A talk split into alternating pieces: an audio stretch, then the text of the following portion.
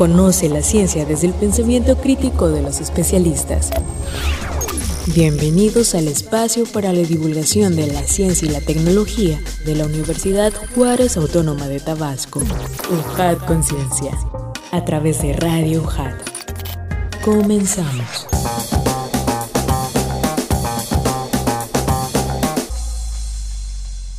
Hola amigos, ¿cómo están? Bienvenidos sean una vez más a este su programa UJAT Conciencia, este espacio de divulgación científica y tecnológica de la Universidad Juárez Autónoma de Tabasco. Sean bienvenidos al conocimiento científico que generan nuestros investigadores, profesores también de las diferentes divisiones académicas de esta alma mater. Estamos a través de Radio UJAT 107.3 FM Voz Universitaria y en internet en radio.ujat.mx. Nuestra ubicación es Avenida Universidad sin número Zona de la Cultura, Colonia Magisterial, Villahermosa, Centro Tabasco, código postal 86040. Nuestras siglas XHUJAT. UJAT Conciencia es una producción original de nuestra UJAT, la Universidad Juárez Autónoma de Tabasco, de la Secretaría de Investigación, Posgrado y Vinculación, realizado por la Dirección de Difusión y Divulgación Científica y Tecnológica. Y en esta ocasión damos las gracias a la Universidad Autónoma de Guadalajara, a la División Académica de Ciencias Económico-Administrativas y a la Dirección de Comunicación y Relaciones Públicas por brindarnos su apoyo en la realización y transmisión de este programa. Asimismo, les comentamos que sean parte de nuestra comunidad científica y compartan sus comentarios y preguntas en las redes sociales. Pueden buscarnos en Facebook, Twitter, Instagram y YouTube como Ciencia y Tecnología UJAT y ya estamos también en TikTok por si quieren conocer más información sobre el acontecer científico. Además recuerden de escuchar nuestra versión de podcast en Spotify, así nos encuentran también Ciencia y Tecnología UJAT o como UJAT Conciencia. Y bueno auditorio, antes de presentarles a nuestros invitados de lujo de esta ocasión, vamos a escuchar la siguiente información y ahorita regresamos. Efemérides científicas. El 10 de mayo es el Día de las Madres en México. Este mismo día se celebra en Guatemala, El Salvador, Malasia y Singapur. Felicidades a todas las madres en su día. El 11 de mayo de 1918 nace Richard Feynman, gran físico teórico, padre de la electrodinámica cuántica, quien descubrió diferentes formas de hacer cálculos matemáticos para la física cuántica. Con dibujos conocidos como diagramas de Feynman, recibió el Premio Nobel de Física en 1965. El 12 de mayo es el Día Internacional de Enfermería. Es una conmemoración anual promovida por el Consejo Internacional de Enfermería, que coincide con el nacimiento de Florence Nightingale, británica que es considerada precursora de la enfermería profesional moderna. A esas personas guerreras que eligieron esta profesión salvaguardando la vida, muchas felicidades. El 14 de mayo de 1973 se lanza el Skylab la primera estación espacial estadounidense desde Cabo Cañaveral. Con un peso de 75 toneladas, fue lanzada como misión no tripulada, impulsada por el cohete Saturno V. También fue el último lanzamiento de un cohete de este tipo. Y por último, el 15 de mayo es el Día del Maestro. En 1917, el presidente Venustiano Carranza firmó el decreto para instituir esta fecha como la oficial para honrar a los profesores de nuestro país. Maestro se llama la persona que brinda enseñanza. Es una palabra de origen latino que deriva de magister o magis, que significa más. Por lo tanto, llamamos maestro a toda persona que enseña, dedica su profesión a la docencia o brinda enseñanza a través de su ejemplo de alguna forma determinada. Felicidades en su día.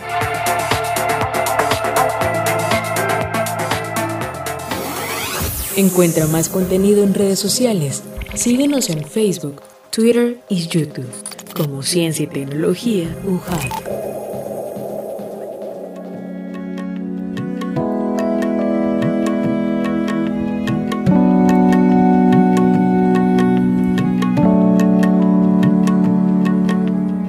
Muchísimas gracias auditorio por continuar con nosotros. Mi nombre es Adrián de Dios y continuamos aquí en UJAT Conciencia. Les presento a nuestros invitados de lujo de esta ocasión. Le damos la bienvenida al doctor José Félix García Rodríguez, profesor investigador de la División Académica de Ciencias Económico-Administrativas. Doctor, bienvenido. Buenas tardes, muchas gracias. Muchas gracias por el espacio que nos proporciona para esta actividad tan importante de divulgación del conocimiento.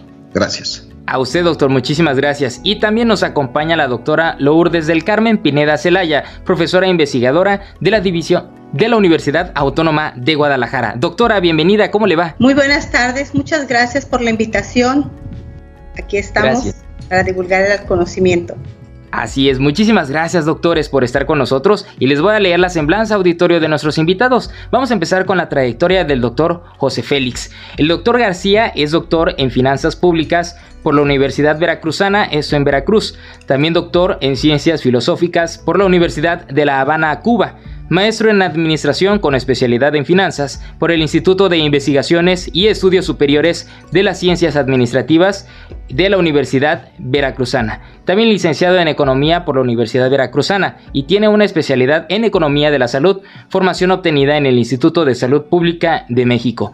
Es profesor investigador de la DACEA UJAT con más de 22 años de experiencia como docente de pregrado y posgrado. Dentro de los reconocimientos del doctor José Félix se encuentran ser miembro del Sistema Nacional de Investigadores nivel 1 desde el 2009 distinción vigente hasta el 31 de diciembre de 2023. También el Premio Institucional 2021 a la mejor tesis de licenciatura de la UJAT, así como reconocimiento al mérito científico por nuestra UJAT en los años 2009, 2013 y 2017. Así también es miembro del núcleo académico básico del doctorado en Administración Educativa de la UJAT, eso en el PNPC, y miembro del núcleo académico básico de la maestría en Ciencias en Gestión del Desarrollo Regional de la UJAT en el PNPC también además de ser miembro permanente del Sistema de Investigadores del Estado de Tabasco y miembro de la Red Internacional Colectivo de Investigación, Facultad de Filosofía e Historia de la Universidad de La Habana, Cuba, entre otros reconocimientos más internacionales y nacionales, por supuesto.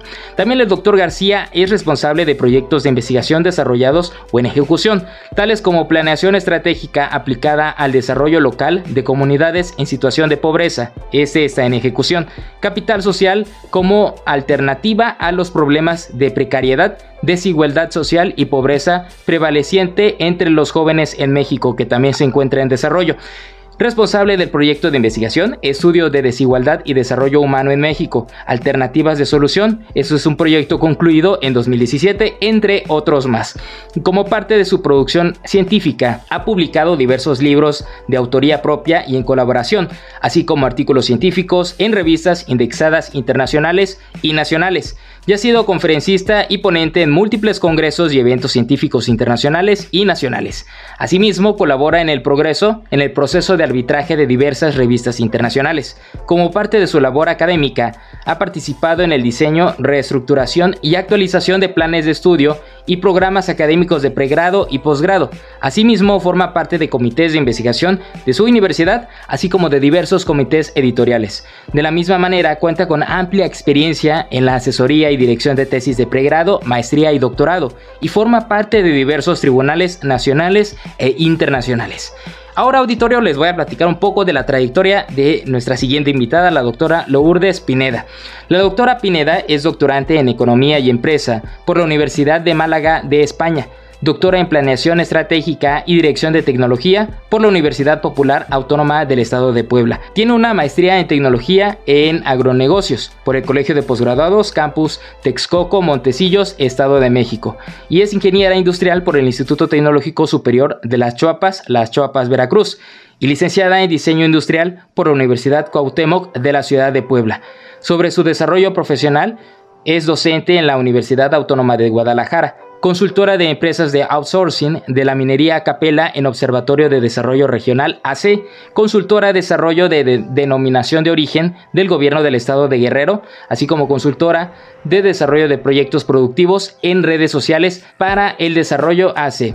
Asimismo, realizó una estancia de investigación para el desarrollo de proyectos en nuestra universidad de agosto a diciembre de 2019. También ha sido docente en la Universidad del Valle de México y actualmente realiza su postdoctorado con el tema que vamos a desarrollar en esta ocasión. Pero antes de poder avanzar en este interesante tema, vamos a escuchar la siguiente cápsula de introducción y ahorita regresamos. Desarrollo económico de las comunidades rurales más afectadas por el COVID-19, un enfoque de género.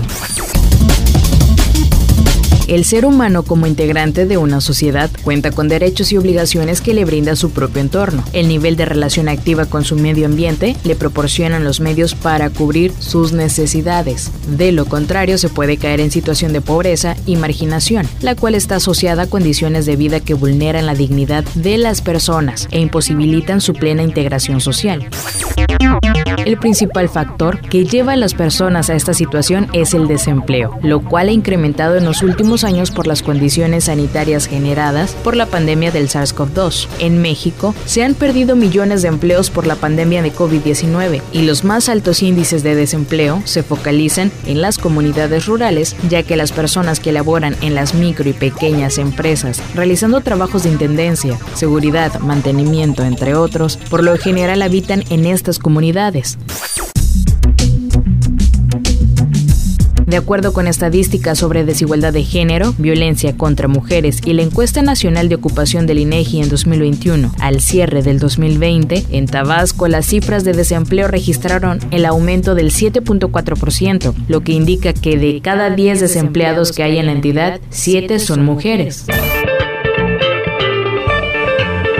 Por ello, con este trabajo de investigación se busca establecer estrategias que ayuden a la activación de la economía del Estado en un corto plazo y al mismo tiempo detonar el autoempleo, así como el acompañamiento técnico a los habitantes de las comunidades rurales y con un enfoque de género a través del desarrollo del emprendedurismo como posible detonante que impulse la activación de la economía en zonas históricamente excluidas al desarrollo económico de las cabeceras municipales.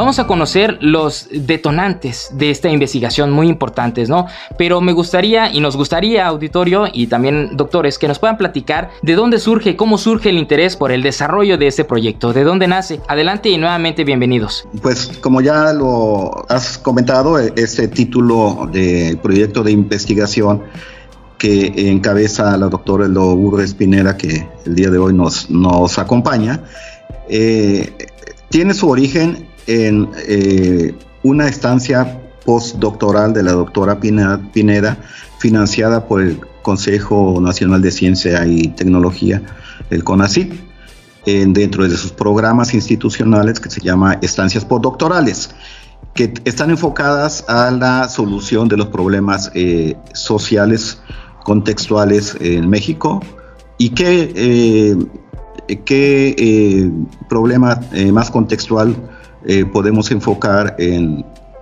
no nada más en nuestro país, sino en todo el mundo. Es la pandemia de COVID-19 y sus efectos, particularmente el proyecto eh, que encabeza la doctora Pineda, justamente eh, trata de revelar los impactos económicos y sociales de la pandemia más allá de todos los impactos que tanto nos, nos han lastimado como son los aspectos de la, de la salud, ¿verdad?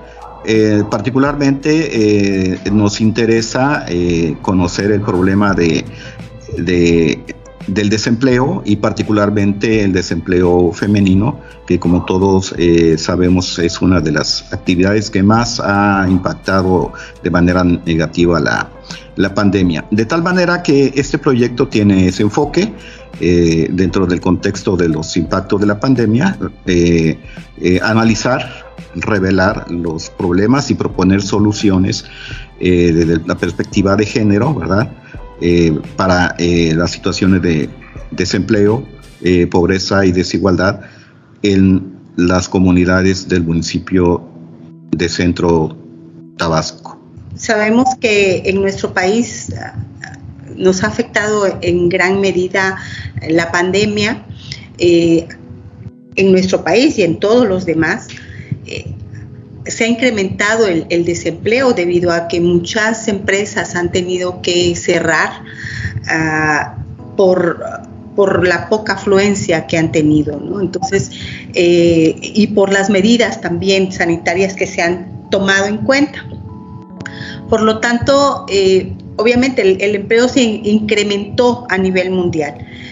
Sin embargo, eh, a lo que, nosotros nos enfocamos es hacia, hacia nuestro país, incluso hacia la región en donde nos eh, estamos. Y analizando podemos ver que siendo nuestro estado uno de los más pobres a nivel nacional, eh, obviamente tenemos que voltear a ver de qué manera podemos ayudar como institución de educación superior. Si nosotros vemos que eh, el desempleo se enfoca más o lastima más fuertemente hacia las comunidades rurales, que históricamente han sido los, eh, de alguna manera, los más desprotegidos. Entonces es hacia allá, hacia donde tenemos que eh, enfocar todo nuestro esfuerzo por, por, ayudar a estas personas a salir adelante. Eh, aunado a ello también vemos que según los datos del INEGI, nos arrojan que dentro del desempleo, las mujeres son las que han llevado o las que hemos llevado de alguna manera eh, eh, hemos sido mayormente afectadas. Por lo tanto, eh, uno de, los problemas no es tanto en la pérdida del empleo, como lo dijeron el, año pasado en unas noticias, sino el hecho de volver a emplearse, a emplearse de nuevo. Eh, situación que, se le facilita un poquito más a los, a los hombres. Y las mujeres, eh, al perder el, empleo, eh, sabemos también que al estar más tiempo en la casa, la violencia al interior de las familias se ha incrementado. Eso se ha platicado mucho en, toda esta temporada de, de, la pandemia. Y entonces es allá hacia donde nos estamos enfocando es allá hacia donde nosotros estamos eh, sumando esfuerzos para poder de alguna manera eh, detonar este desarrollo económico, ayudar al, gobierno que también hace su gran esfuerzo, pero ayudarlos también a, llegar hacia estas personas y, acompañarlas, acompañarlas técnicamente a que ellas puedan desarrollar una empresa, una economía, a, ver eh, en las comunidades qué es lo que se puede hacer. Eso es lo que a grandes rasgos estamos eh, haciendo. Es muy importante también comprender eh, la conceptualización que ustedes logran hacer sobre la parte del desarrollo, ¿no? Y la pobreza en las comunidades, que es algo fundamental para el desarrollo de este trabajo, ¿no?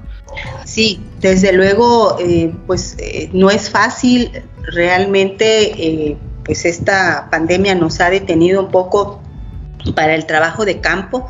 Lo que nosotros hemos querido es estar ahí, ahí en las comunidades más pobres del municipio de Centro, en, las, en donde ha habido mayor desempleo, en donde eh, realmente se necesita el, apoyo.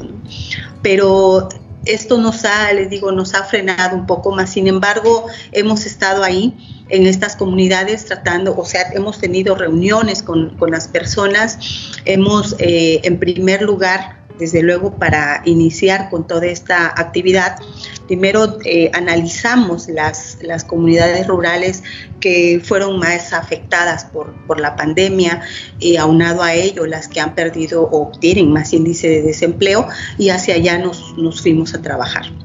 Entonces, iniciando, eh, pues eh, primero entablamos una ah, comunicación directa por, con la delegada o delegado, dependiendo cómo sea, y posterior a ello aplicamos un, cuestionario para saber eh, realmente cuál es la situación real de, de la comunidad y posteriormente empezamos con las reuniones con los pobladores.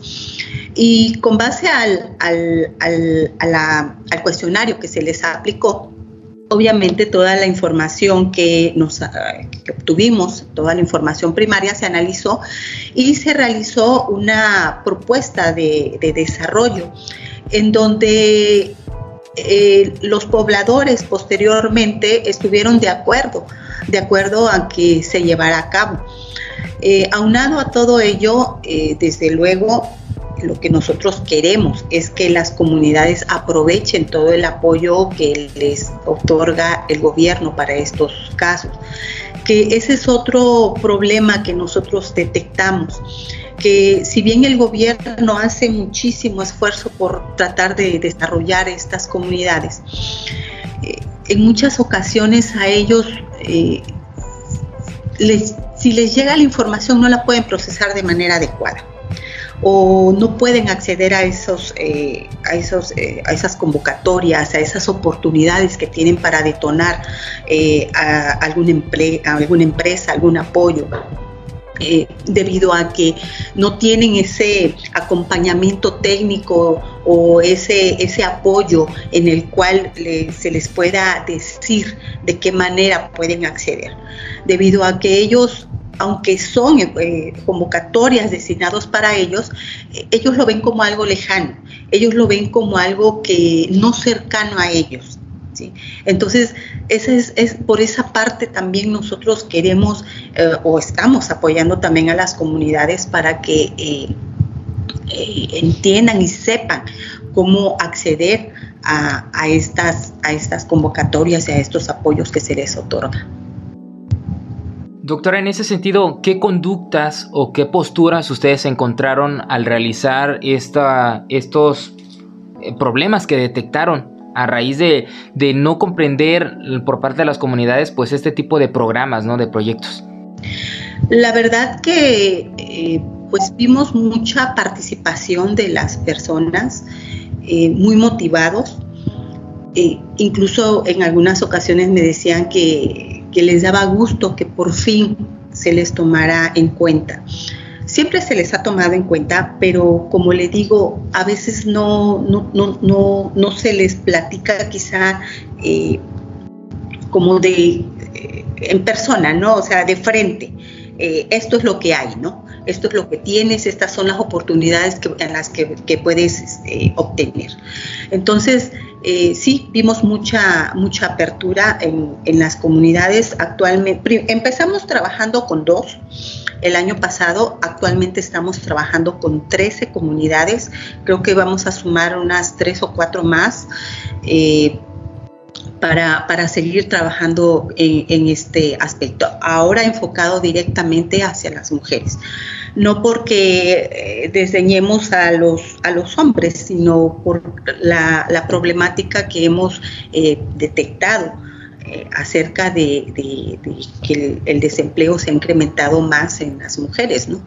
Y, pues por toda la problemática que esto trae consigo. Y hablando de este enfoque de género, eh, nos resulta muy eh, pues alarmante también, ¿no, doctores? La parte de, ustedes decían al inicio, la, eh, no solamente los despidos, sino también el, nuevo empleo, ¿no? Que es algo, un factor que todavía sigue afectando a estas comunidades. Adelante. Yo quisiera eh, complementar en esta perspectiva de género que, que debemos destacar, ¿verdad? Y de hecho, a nivel eh, nacional, es muy recomendable y así lo impulsa con así también procurar darle a, las investigaciones científicas una perspectiva de, género, ¿verdad? Ya la eh, doctora Pineda ha, comentado pues los aspectos, el impacto que tiene eh, la, pandemia en la situación del hogar, ¿verdad? Como todos sabemos, la, las de casa no únicamente eh,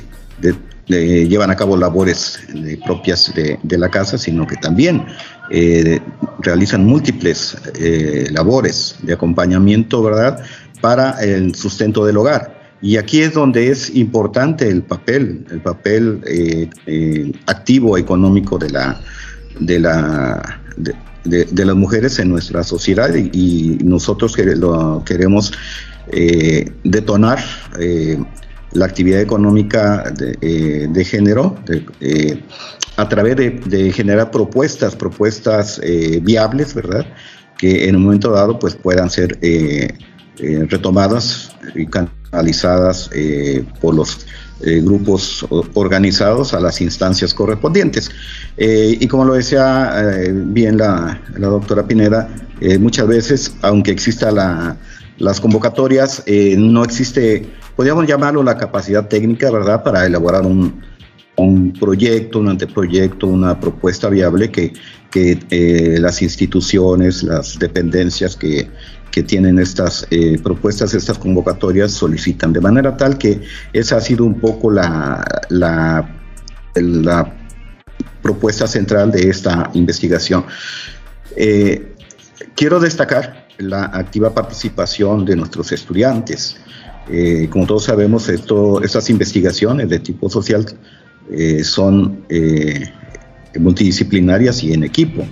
Entonces, eh, destacar la participación de los alumnos de servicio social y prácticas docentes de la práctica social de, la DACEA, particularmente de las carreras de, economía y de administración, quienes han estado acompañando en las actividades de campo eh, la doctora Lourdes, eh, en, las entrevistas eh, con los grupos de mujeres organizadas, pero que además han generado también propuestas, han colaborado en la búsqueda de la información puntual sobre fuentes de financiamiento, alternativas, etcétera. Entonces eso complementa mucho esta labor de investigación, la formación de nuestros estudiantes, de alumnas y alumnos, la preparación que tienen para eh, enfrentar la realidad económica una vez que terminan eh, eh, sus carreras, pero además sensibilizarlos, ¿verdad? Que sepan que todos somos parte de una sociedad, de una comunidad y que la razón de ser de nuestra institución y de las instituciones de educación debería de ser pues el procurar el bien común eh, de tal manera que esta ha sido una, una perspectiva bien, bien importante. Realmente los, los, alumnos nos han ayudado mucho, ellos han aprendido también eh, bastante, eh, se les diseñó un, un, curso de capacitación más bien como de sensibilización para que pudiésemos abordar de manera adecuada eh, las pláticas y las reuniones con las personas de, de estas comunidades rurales. Entonces yo siempre les enfatizaba, el curso no es para que ustedes aprendan algo. Les decía yo, todo esto ustedes ya lo saben porque ya lo han llevado en su formación profesional. Sin embargo, es para sensibilizarlos de qué manera podemos abordarlo, ya que a, a, estas personas de las comunidades rurales no nos vamos a sentar como en la escuela, ¿verdad? A darles clase sino que la capacitación técnica, el apoyo técnico que nosotros eh, les hemos estado proporcionando es como a manera de plática. ¿ok? Mas, sin embargo, ellos lo toman como una plática quizá un poquito hasta casual. Mas, sin embargo, nosotros tenemos un, plan eh, hacia dónde los queremos llevar, hacia dónde, qué es lo que queremos detonar en ellos y de esta manera ayudarlos con el acompañamiento técnico que le digo, pero sin que ellos se sientan eh, presionados o, cohibidos o, que sientan que nosotros vamos a ir a enseñarles algo, sino que de ellos mismos, les digo, eh, vuelvo a repetir, lo que nosotros tratamos es de detonar todo.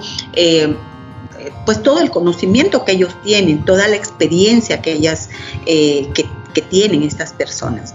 De eso es de lo que se trata también. Realmente son varios puntos en los que nosotros hemos eh, tratado de, trabajar y de abarcar. Eh, que se sientan bien, sobre todo eso, que se sientan incluidos, que se sientan importantes, que porque lo son, que sientan que son parte fundamental de nuestro Estado, porque lo son. Entonces, eh, no es que nosotros queramos solamente decirles son importantes, no, no decírselos, hacérselos sentir de que son unas personas sumamente importantes y parte fundamental del desarrollo económico de nuestro Estado. Entonces, eh, por ahí fue también eh, un muy buen eh, apoyo, un apoyo muy fortalecido con los, con los alumnos que entendieron perfectamente bien esta parte.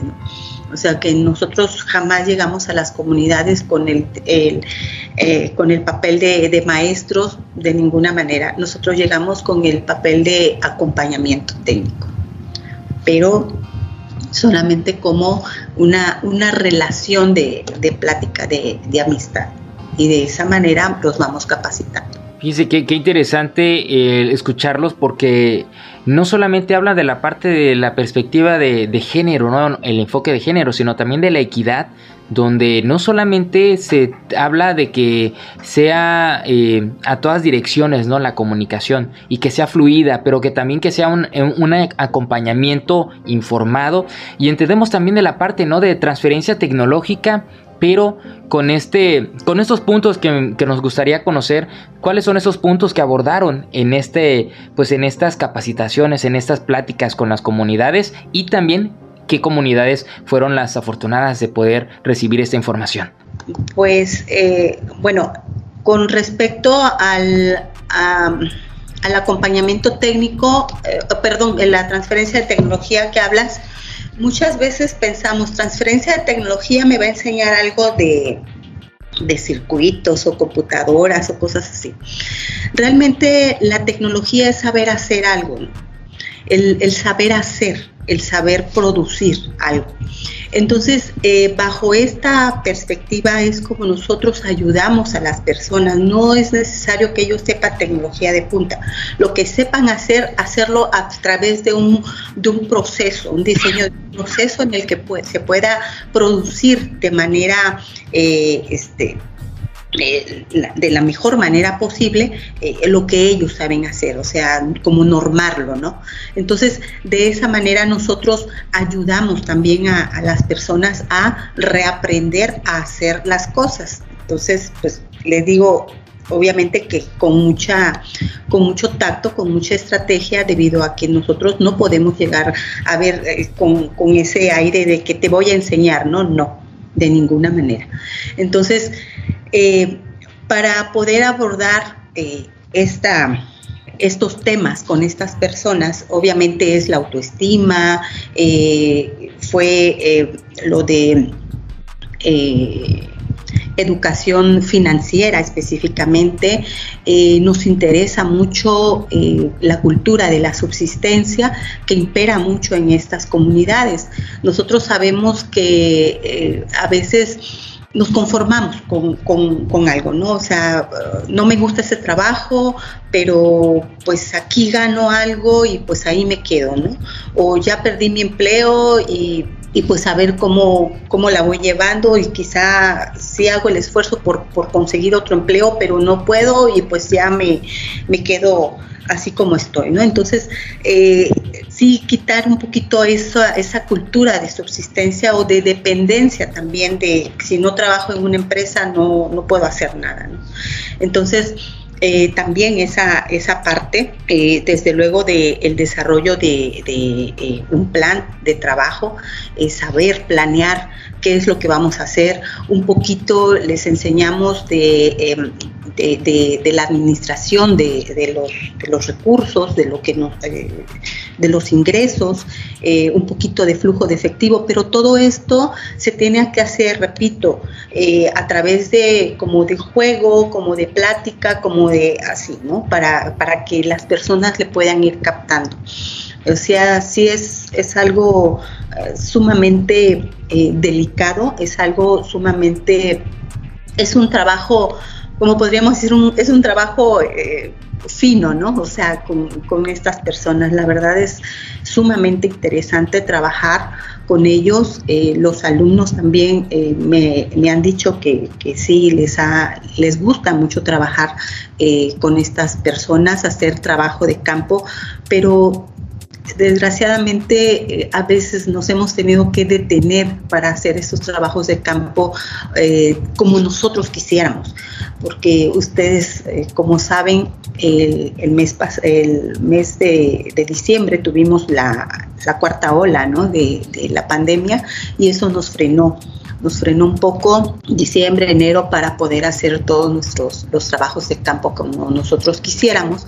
Más sin embargo, bueno, eh, hacemos todo lo, lo, que está en nuestras manos. Fíjese qué interesante escuchar esta participación tan activa de todos estos complejos, porque como bien dice usted, doctora, quizá algunos que tenemos un poquito, pues más de, estar empapados en el tema de transferencia de tecnología y en efecto, pues sí, en un principio, no le voy a mentir, todos tenemos ese acercamiento de pensar, ¿no? Que es como eh, circuitos o algo de internet, ¿no? pero va más allá de, de, precisamente eso, ¿no? Y generar pues una, una compartir ese conocimiento, pues vaya, técnico o científico que ustedes realizan, que es muy importante. Y también eh, hablaban de estas técnicas que utilizaron para que estas personas puedan generar pues un ingreso, ¿no? Eh, la parte del autoempleo que es, eh, es importante en el desarrollo de, pues, de las comunidades, ¿no? Sí, bueno, eh, realmente tuvimos también que analizar o hemos estado analizando también con las comunidades que estamos trabajando actualmente eh, qué es lo que hace falta eh, ahí en la comunidad, qué es lo que realmente ellos necesitan. Hay muchas comunidades que están muy cerca de la cabecera municipal y pues se les hace mucho más fácil venir a la, a la ciudad a adquirir sus, servicios o sus productos y no eh, detonarlos en, su propia comunidad. Mas, sin embargo, hay otras que están pues, más alejadas y ellas sí necesitan y requieren mucho del servicio. Por ejemplo, hay unas eh, rancherías en donde eh, nos dimos cuenta que habían o hay muchas motocicletas, por ejemplo es el medio de, transporte que ellos tienen, los eh, las motos donde van las personas, los pochimóviles. Entonces, eh, platicando con los las, las personas de, estas comunidades, nos decían que cuando se les descomponen algunas motocicletas, pues muchas veces pierden una semana, dos, tres, eh, hasta que pueden conseguir las refacciones hasta que alguien puede venir aquí a, la ciudad a poder adquirir esas refacciones. Y pues ahí se quedan eh, el, trabajo detenido de alguna manera hasta que lo pueden arreglar. Entonces, eh, pues ahí está ¿no? la necesidad que ellos tienen de, poder eh, proporcionar este, este servicio y vender ese tipo de, de insumos. Pero más sin embargo, no, no lo han realizado porque, como les decía hace un momento, para ellos se les hace muy, muy alejado como que el, hecho de, poner este tipo de, negocios o de empresas como que no es para ellos. Entonces, esa, esa es la parte en la que nosotros queremos sensibilizarlos, hacerlos sentir de que realmente ellos son eh, las personas que deben de poner esos negocios. Eh, porque nos dicen, es que nadie viene a poner un, negocio de estos aquí, o sea, como que esperan a que alguien más de fuera de la comunidad lleguen y establezcan un, servicio o, una venta de refracciones, como es en este caso. ¿no? Otra de las cosas también, eh, como les digo, eh, eh, hace, hace falta también en, las comunidades muchos servicios demasiados servicios que ellos mismos se pueden proporcionar. No es, de esperar a que alguien más venga de fuera. Entonces hay, hay mucho trabajo por hacer entre ellos porque a veces piensan, no, pues es eh, la vecina, ¿no? La que puso, no sé, un ejemplo, una, un eh, consultorio de fisioterapia, ¿no? Entonces, a veces piensan, no, pues cómo voy a ir con la vecina si es la vecina, ¿no? O sea, como que la conocen y no, no creen en, en ellos mismos. Entonces, esa parte también es sumamente importante porque eh, dentro de los servicios que se pueden dar entre, las, entre ellos mismos, entre las comunidades, pues es, es ahí en donde empieza a moverse un poco más la economía, ¿no? El, el, consumir los servicios que ellos mismos se proporcionan, el consumir los productos que ellos mismos venden y obviamente que al principio empezará con la, en la comunidad y posteriormente saldrá de la comunidad. Eh, y esto hará obviamente a que, a que crezcan, a que por lo menos haya un, flujo, una, una, economía en movimiento ¿no? En, ellos. Eso es lo que nosotros quisiéramos, quisiéramos detonar. Obviamente no es un trabajo que se pueda terminar eh, dentro de tres meses, cuatro meses. Esto es un trabajo de, de años nosotros quizá estamos eh, tratando de abarcar lo más que, podemos con estas comunidades, pero bueno, trataremos de, sembrar por ahí la, semilla de la inquietud de que si alguien ya conoce y tiene acceso a estas convocatorias, obviamente pueda llamar y pueda apoyar a más gente, ¿no? Pero considero que es una una actividad muy, pero muy importante para todas las instituciones de educación superior. El desarrollar esta, este servicio social, estas prácticas profesionales en estas comunidades que es realmente donde se requiere, es en donde se necesita. Y pues ir hacia allá, hacia donde, donde nos necesitan. Las grandes empresas, desde luego, o sea, los muchachos, y yo estoy consciente de ello, todos quieren trabajar en una gran empresa y eso es saludable, eso es, eso es lo más lógico, es lo más normal. Mas, sin embargo, sí podremos eh, eh, prestar un poco de, apoyo hacia estas personas, ¿no? ayudarlas a salir adelante. ¿En qué etapa se encuentran actualmente y cuál, cuál es el siguiente paso en este proyecto? Ahora estamos con el análisis de toda la información para realizar el desarrollo de las propuestas y seguir con las reuniones en las comunidades con las mujeres y obviamente hacer todo en las, actividades de transferencia de tecnología, acompañamiento técnico, eh, mostrarles a ellos cuáles son las convocatorias que emite el, el gobierno eh, las, eh, las, convocatorias estatales para apoyos a, las comunidades rurales específicamente, para el desarrollo emprendedor, o sea, decirles y explicarles cuáles son las... Mm, los requerimientos que ellos tienen que cumplir para poder aplicar a esas convocatorias, o sea, para que ellos ya tengan de alguna manera la información y tengan todos los datos que se requieren para poder aplicarlos.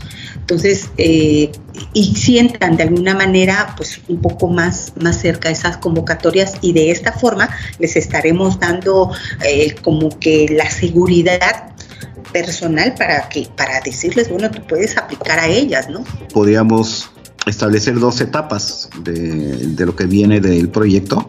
Eh, yo quiero eh, puntualizar que el, proyecto llega a su fin o el apoyo de CONACI llega hasta el 31 de agosto. De manera tal que estamos eh, contra reloj en, en, todas las actividades, como bien lo ha mencionado la doctora Pineda, eh, las medidas de distanciamiento a raíz de COVID este, han impedido que, algunas partes eh, de campo tengan que, tuvieran que llevarse en los tiempos eh, establecidos. Eh, igual el acompañamiento de, los alumnos, de las, sus prácticas en campo, muchas veces se vieron limitadas por esta circunstancia. Ahora, en estos momentos, eh, podríamos señalar entonces dos etapas. Primero que nada, eh, como lo menciona la doctora Pineda, eh, se ha captado la información de campo. Podríamos, en las 13 comunidades del municipio de Centro, en donde más ha impactado el problema de COVID y donde más se refleja el problema de desempleo femenino, en base a las estadísticas de, INEGI, se aplicó eh, alrededor de un poco más de 200 cuestionarios que eh, van a permitir captar eh, información muy valiosa, procesarlos y analizarlos. en esa etapa estamos y ello va a derivar una información sumamente valiosa e importante. Por un lado, si bien el trabajo eh, práctico de campo de, vinculación con las comunidades es relevante, también eh, debe de mencionarse que eh, como parte de esta investigación se va a generar conocimiento científico traducido en la generación y publicación de artículos científicos derivados de los resultados de esta eh, trabajo de campo que se, se, está procesando en estos momentos desde el punto de vista estadístico, artículos científicos para revistas de divulgación científica y revistas especializadas. Eh, también eh, será motivo de la publicación de un libro con esta temática algunos capítulos del libro en otros libros por invitación y lo que es relevante también van a dar pauta a la elaboración de tesis de grado de, nuestros alumnos. Esperamos cuando menos poder de aquí a, esta fecha del 31 de agosto, cuando menos concretar dos tesis de grado, una de licenciatura y esperamos que sea alguna de posgrado, ya sea de maestría o de nivel doctorado. Entonces también es, es relevante mencionar que eh, la temática será divulgada, expuesta en congresos eh, académicos, eh, no, solamente nacional, nacionales, sino también internacionales. Entonces, estamos contra reloj. Son, por un lado, es la producción científica, que es uno de los propósitos también centrales del proyecto, generar conocimiento y que éste quede eh, para, para, consulta, para que quienes eh, eh, precedan puedan seguir este, estas líneas de investigación que se generen a partir de, de, esta información científica. Y por otro lado, como lo menciona la doctora Pineda, es trabajar a marchas forzadas a partir de ahora en campo. Es los resultados de la investigación pues deben de, de divulgarse deben de, accederse a, las comunidades eh, con las cuales se ha estado trabajando y tratar cuando menos de generar las propuestas, ¿verdad? Eh, para que en su momento, pues, eh, generado el proyecto, generada la propuesta, pues, las beneficiarias puedan, ya con un documento técnico, pues, acceder, tocar la puerta a las instancias correspondientes, pero ya con, con un conocimiento de causa. ¿Existe algún caso en particular que les haya llamado la atención y que también a nosotros como radioescuchas nos haga reflexionar sobre la importancia de, este proyecto y que pues también la ciudadanía se vaya sumando, ¿no? Al, al poder compartir con esos espacios que no son ajenos, nada ajenos a nosotros y que del cual también le debemos mucho a, este, a estos espacios. Resultado de de esta labor eh, se generará un documento, podemos llamarlo técnico, de consulta de fuentes de financiamiento para eh, las pequeñas eh, microempresas que normalmente no, no, tienen acceso a fuentes bancarias, fuentes de financiamiento de crédito bancario.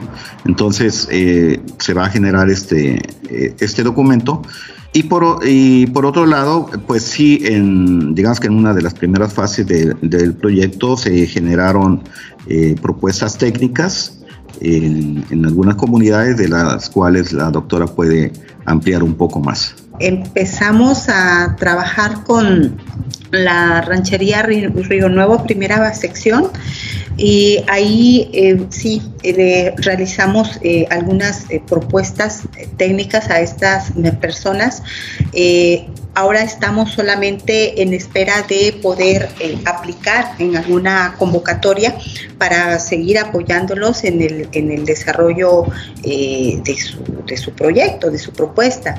las personas realmente mm, nos han respondido bien, son participativas la verdad que vemos que sí tienen muchas ganas de, llevar a cabo algo como esto. Eh, y sí, son, están totalmente dispuestas a participar.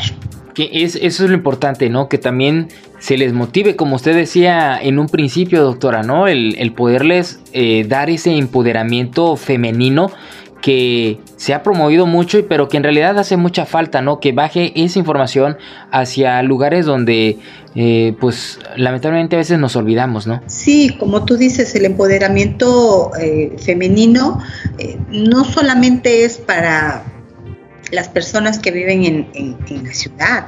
El, empoderamiento femenino se requiere para, para, para, todo tipo de mujeres, o sea, somos habemos eh, mujeres de, de, todo tipo realizando diferentes actividades, amas de casa, licenciadas, ingenieras, doctoras, enfermeras, o sea, todas, todas requerimos de alguna manera esa, esa seguridad de, de saber que nosotros nos podemos autoemplear y saber que podemos salir adelante.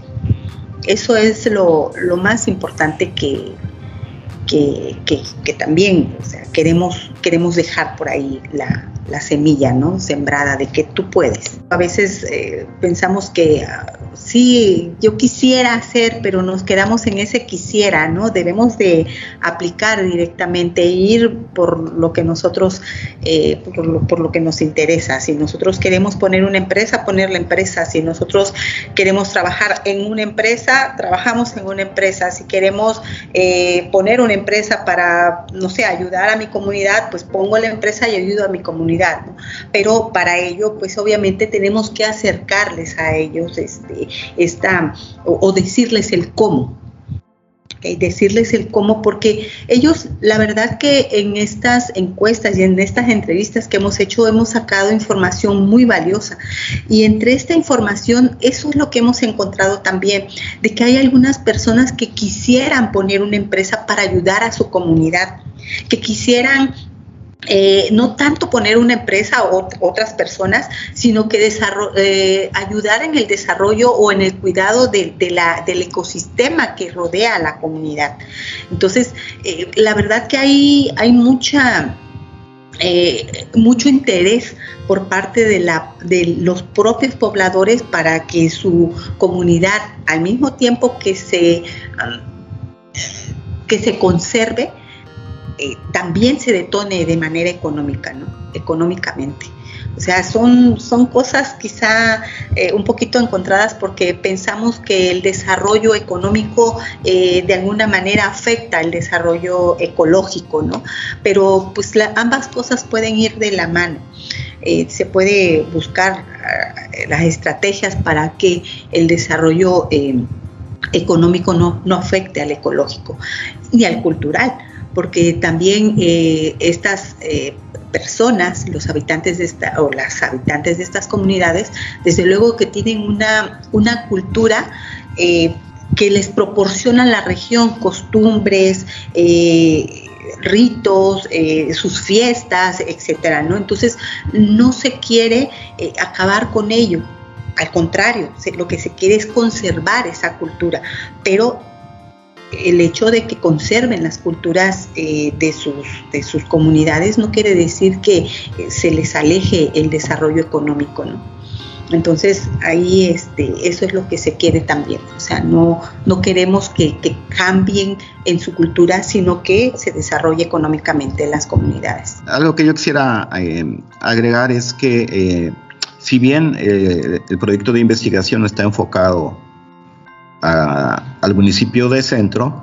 Eh, esto eh, para nosotros, pues eh, podemos pensar que será una etapa de una investigación más amplia, claro, ya en otra, en, en otros momentos, ya que no como parte de este proyecto, que esa investigación, en base a los hallazgos, a las líneas de investigación que se logren abrir, tuviera ya una perspectiva a nivel del Estado, es decir, no nada más el municipio de Centro, ¿verdad? Porque al igual que en, el centro hay grandes necesidades eh, y el enfoque de género es prioritario, pues también en, los municipios más alejados de la capital, del centro, ¿verdad? Pensemos en Jonuta, pensemos en la región de los ríos, ¿verdad? área de la Chontalpa, Sierra, bueno, en, toda, en todos los 17 eh, municipios hay grandes necesidades eh, de apoyo en este sentido. Entonces, eh, la perspectiva, eh, pues, debe ser más amplia, ¿no? Si, esta investiga si bien esta investigación concluye, tiene foco de atención en el municipio de centro, pues posteriormente tendremos que, en, un segundo momento, ampliarla a nivel estatal. Y por otro lado, también destacar que que cuando menos esperamos que al cierre de, de, este proyecto, al 31 de agosto, podamos generar una cartera de, de proyectos de inversión que estén sustentadas justamente en las necesidades plasmadas por las propias eh, eh, beneficiarias en estos eh, en esta información de campo que, que, se ha captado en estos momentos, que fue una labor ardua porque como ya se mencionó hay comunidades sobre todo las comunidades más pobres, evidentemente están alejadas de, la cabecera municipal y las vías de comunicación no, siempre son accesibles, ¿verdad? A veces eh, se requiere, eh, no es nada más carretera, sino también por río, etcétera. Entonces, eh, siempre estos factores pues impactan al, al, proyecto, pero esperamos que cuando menos se pueda generar esta cartera de, de, ideas, de, proyectos necesarios en las comunidades, cuando menos uno en cada, en cada una de las comunidades, de las tres comunidades analizadas, y que eh, ya los beneficiarios cuenten con ellos para las gestiones que sean correspondientes. Eh, evidentemente también se procurará que los resultados del proyecto eh, pues estén a disposición no nada más de las de, nuestras instancias educativas, verdad, de las autoridades de la UJAD y de la Universidad Autónoma de, de Guadalajara, sino también de, pues, de las autoridades del municipio de, de centro, ¿verdad?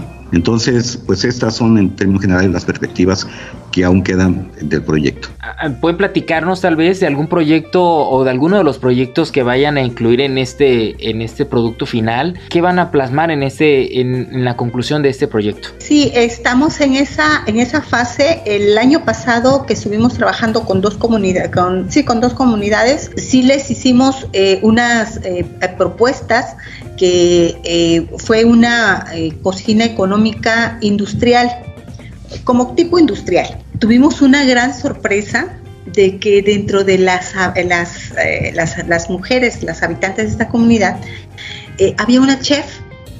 Entonces eh, nos sorprendió muchísimo y, ella dice, bueno, es que yo no trabajo, o sea, es ama de casa y demás, pero ella tiene los conocimientos suficientes como para poder ayudar a, a las demás integrantes pues al proceso de, la fabricación de, los alimentos, ¿no? Y, pues ella tiene esos conocimientos, pero le decía yo, ¿y en la escuela ustedes no les enseñaron a, o sea, todo esto del plan de negocios y demás? Me decía que no, que ella no tenía esos conocimientos y lo de la convocatoria, o sea, eh, estaba en, eh, en, las mismas condiciones que las demás personas en ese aspecto. Mas, sin embargo, ella tiene todo el conocimiento técnico, le digo, para, para poder este, realizar cierto tipo de alimentos. Entonces, eh, ella dijo que sí, ella se iba a poner a este ella está dispuesta a, ponerse al frente de, la empresa, obviamente junto con las, las demás personas, porque aquí lo importante no es que alguien alguien las dirija, sino que todas tengan la misma, eh, el mismo nivel de dirección dentro de la empresa. Entonces, este, esto es, eh, se nos hizo, bueno, a mí se me hizo muy, muy interesante, ¿no? De, encontrar realmente personas de, este, de este nivel, ¿no? En las comunidades. Ya también comentó la, la doctora Pineda del, de la idea de, de proyecto de de un taller de, motocicletas, que también fue una idea muy, muy este, interesante eh, para, para las beneficiarias. Eh, eh, cabe aclarar que, que en la primera etapa del proyecto no estaba limitado exclusivamente a, a, las, a, las mujeres, de manera tal que, que por eso surgió la idea de, del, del taller de, motocicletas. Ya en esta segunda etapa ya sí tiene un claro enfoque de género. ¿Sí quería agregar, doctora? Sí, eh, bueno, el, enfoque de, de, género, como decíamos en un principio, se volteamos a ver hacia las mujeres por precisamente del año pasado que surgieron, surgió tanta información, ¿no? De, del INEGI, en donde decía, estaban como que un poco eh, preocupados por, los altos índices de desempleo de las mujeres y como decían, no es tanto el problema el que pierdan el trabajo, sino que no se pueden volver a emplear. Entonces, esto eh, llevaba ha llevado consigo el incremento de la violencia al interior de las familias. Entonces, eh, por esa razón fue que eh, volteamos a ver hacia allá, ¿no? O sea, sí está bien en trabajar en las comunidades rurales, pero dentro de ellos, los más necesitados, obviamente los que más nos requieren de alguna manera, pues son las mujeres, ¿no? Por esa razón empezamos a trabajar directamente con ellas. Oigan, doctores, eh, también sería muy bueno ya eh, para ir llegando a la parte de las conclusiones. Eh, pues esta parte, ¿no? De cómo nosotros podemos vincularnos siendo partícipes de la, de la sociedad, si nos gustaría colaborar con ustedes o cómo podemos colaborar desde nuestros eh, enfoques, nuestras actividades a contribuir, ¿no? En este desarrollo que a veces lo vemos tan lejano, pero lo tenemos tan al alcance, ¿no? Hemos pensado en la parte del, del desarrollo sostenible, sustentable, pero lo tenemos aquí cerquita y a veces no lo aprovechamos. Yo, yo coincido contigo y soy de la idea de que el, desarrollo eh, debe de partir de la, de la propia comunidad, de, de, del, ámbito, del ámbito local. Eh, ¿Qué más que nuestros eh, hombres y mujeres de, de, las localidades, de las comunidades, eh, saben lo que se requiere en su propia comunidad, saben lo que hace falta y saben las potencialidades eh, tanto productivas, ecológicas, turísticas de sus comunidades.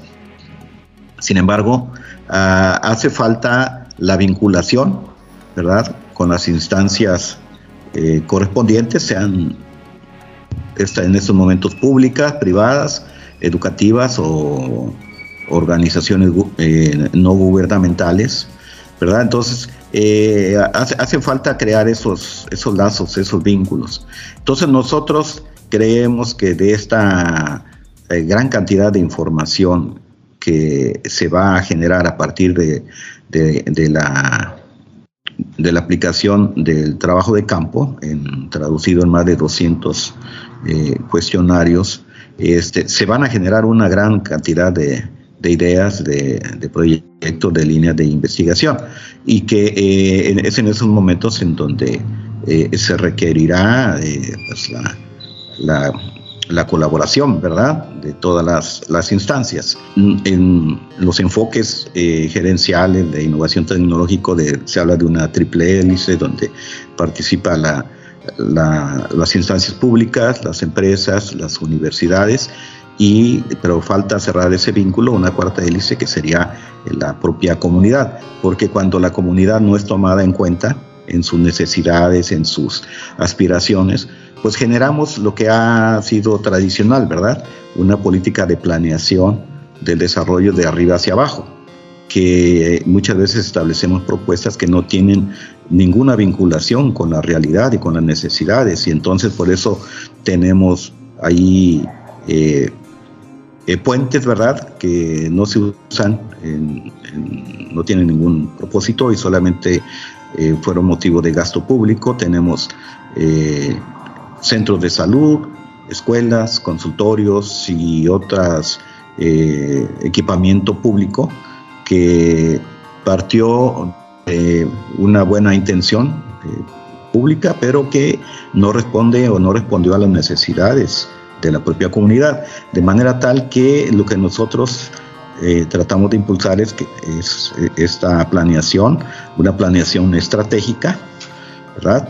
donde a partir del de propio diagnóstico de una de las comunidades y de la propia visión de fortalezas y debilidades, eh, a partir de la opinión de la de los habitantes, en este caso de las mujeres de las comunidades, pues se logre eh, generar este, estas propuestas, ¿verdad? Entonces ese es el reto que tenemos, hacer que estas propuestas pues sean eh, reveladas y, tengan, eh, lleguen a los niveles, a las instancias que deban llegar para poder hacerlas realidad. No sé si quiere agregar algo, doctora.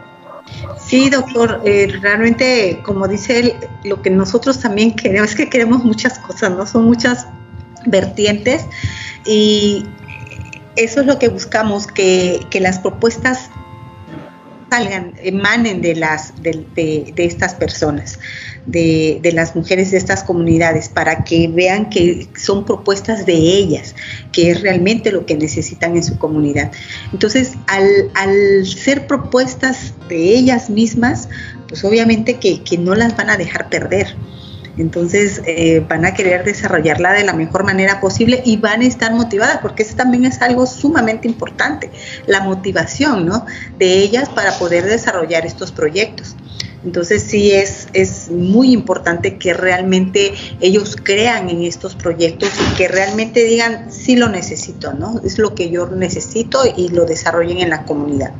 Es, es importante conocer también... Eh, pues este, este alcance, este impacto que ustedes están aportando a las comunidades y sobre todo también haciendo visibles pues estas voces que a veces no tienen eco y no porque no quieran, ¿no? sino porque a veces no se permite. Así es, eso, eso es muy, muy cierto. Eh, lo que queremos también es es que estas personas tengan eh, pues tengan la voz, o sea, no es no no de que hagan marchas, no de ninguna manera, sino que hagan valer o, accedan a, tengan acceso, perdón, hacia lo que el propio gobierno les está ofreciendo. No es otra cosa más que eso, ¿no?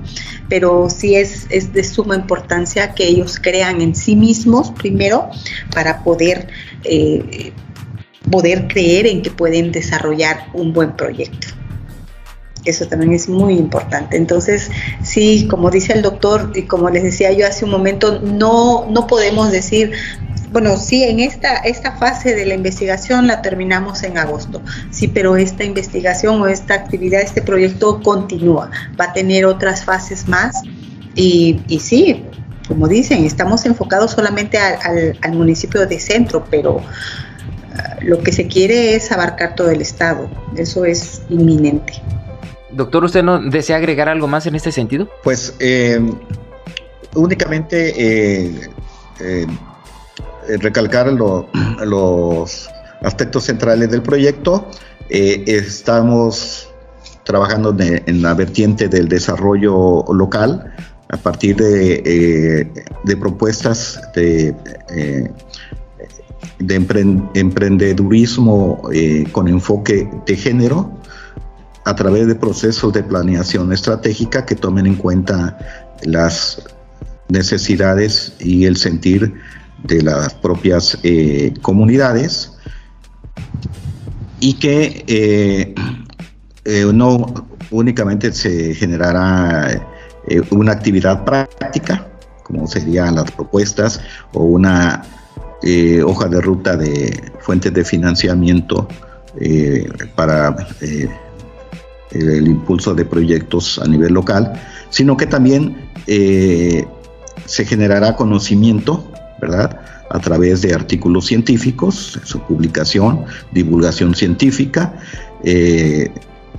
libros, capítulos de libro, y servirá para la formación de nuestros estudiantes y en algunos casos, que quisiéramos fueran muchos, pero cuando menos dos de eh, titulación eh, por tesis de grado con estas eh, líneas de investigación que estamos trabajando. A mí me parece que las perspectivas del proyecto son, son muy amplias. Hemos tenido los inconvenientes de toda investigación, eh, particularmente el inconveniente de, la pandemia que nos obligó al distanciamiento social en muchas de las, de las actividades, pero eh, esperamos que al 31 de, agosto tener todos los, todas las metas, todos los productos que aquí hemos mencionado, pero sobre todo poder eh, aportar nuestro granito de arena a través de nuestras instituciones para el, desarrollo local de las comunidades, para el mejoramiento de las condiciones de vida eh, de los hogares del municipio de Centro y particularmente para el crecimiento y desarrollo de, las mujeres de, de estas comunidades. Por mi parte, pues sería todo. Muchísimas gracias, doctor. Bueno, ya estamos llegando al final de este, de este programa tan importante y reflexivo.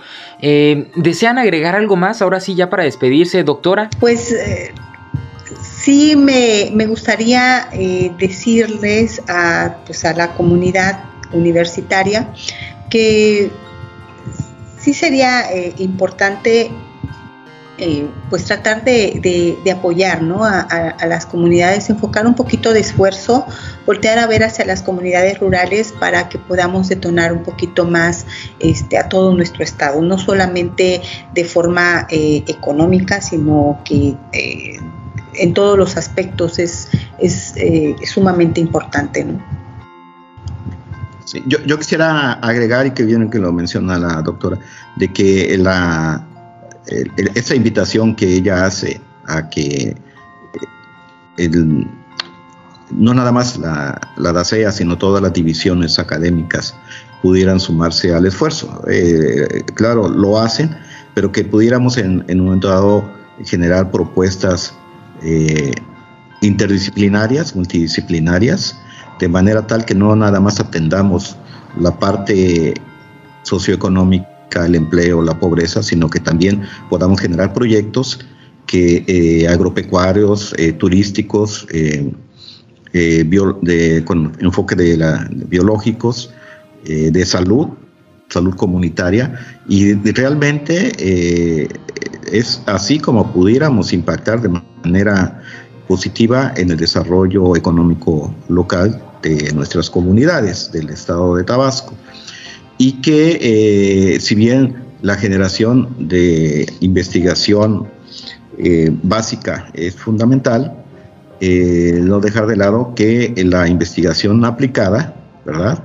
La aplicación de los conocimientos generados por la, la investigación básica este, es la que finalmente pues, impactará, ¿verdad?, en el bienestar social y económico de nuestras comunidades. Porque además esto eh, permitiría también, en el caso ¿no? de que se sumen las áreas, diferentes áreas, pues la parte social también o histórica, ¿no? Comprender el desarrollo pues de esta de estas comunidades y cómo también se han ido eh, descuidando el desarrollo también de estos, de estos espacios y que de una u otra manera pues también impulsan el desarrollo económico, social, cultural de lo que son las ciudades, ¿no?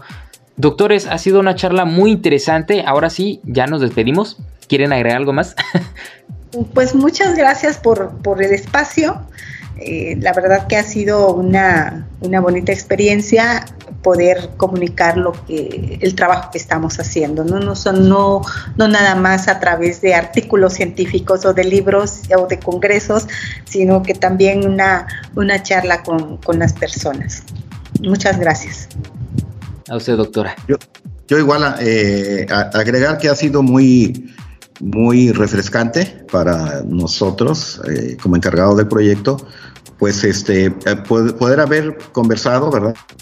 divulgado todas las características, las perspectivas del proyecto, porque a veces cuando estamos enfrascados en esta, en estas actividades, a, veces tendemos a, a este a perder de vista un enfoque complejo, amplio de, de, todas las necesidades, las perspectivas y las aristas de, de la investigación.